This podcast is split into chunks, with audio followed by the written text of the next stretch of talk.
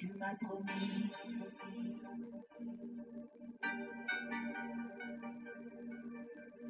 Et je t'ai cru.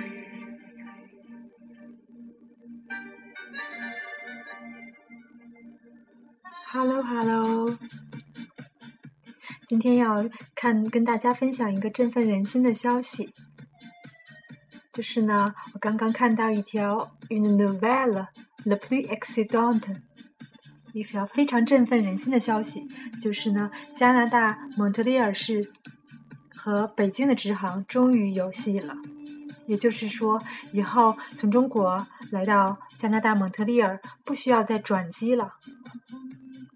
要知道，以前的我们真的是非常痛苦，坐飞机要坐将近十五六个小时，有没有？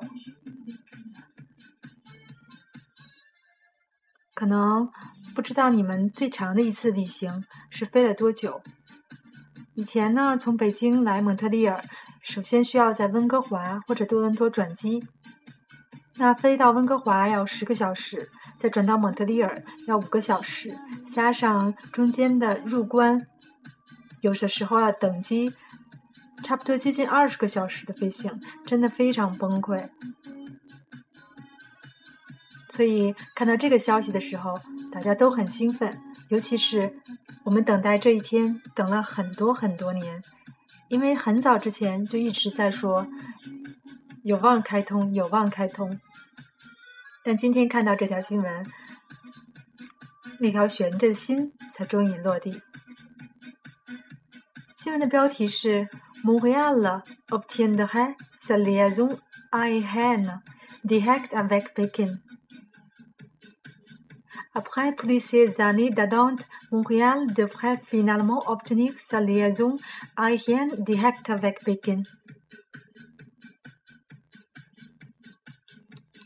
魁省的省长宣布，明年蒙特利尔飞北京直航要开通啦。其实，在这之前的两个月当中，九月和十月中已经举行了三次的听证会。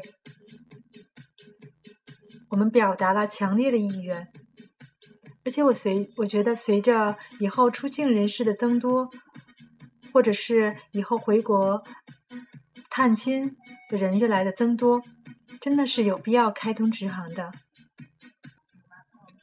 好了，这就是这个令人兴奋的消息，和你们分享了，下次见。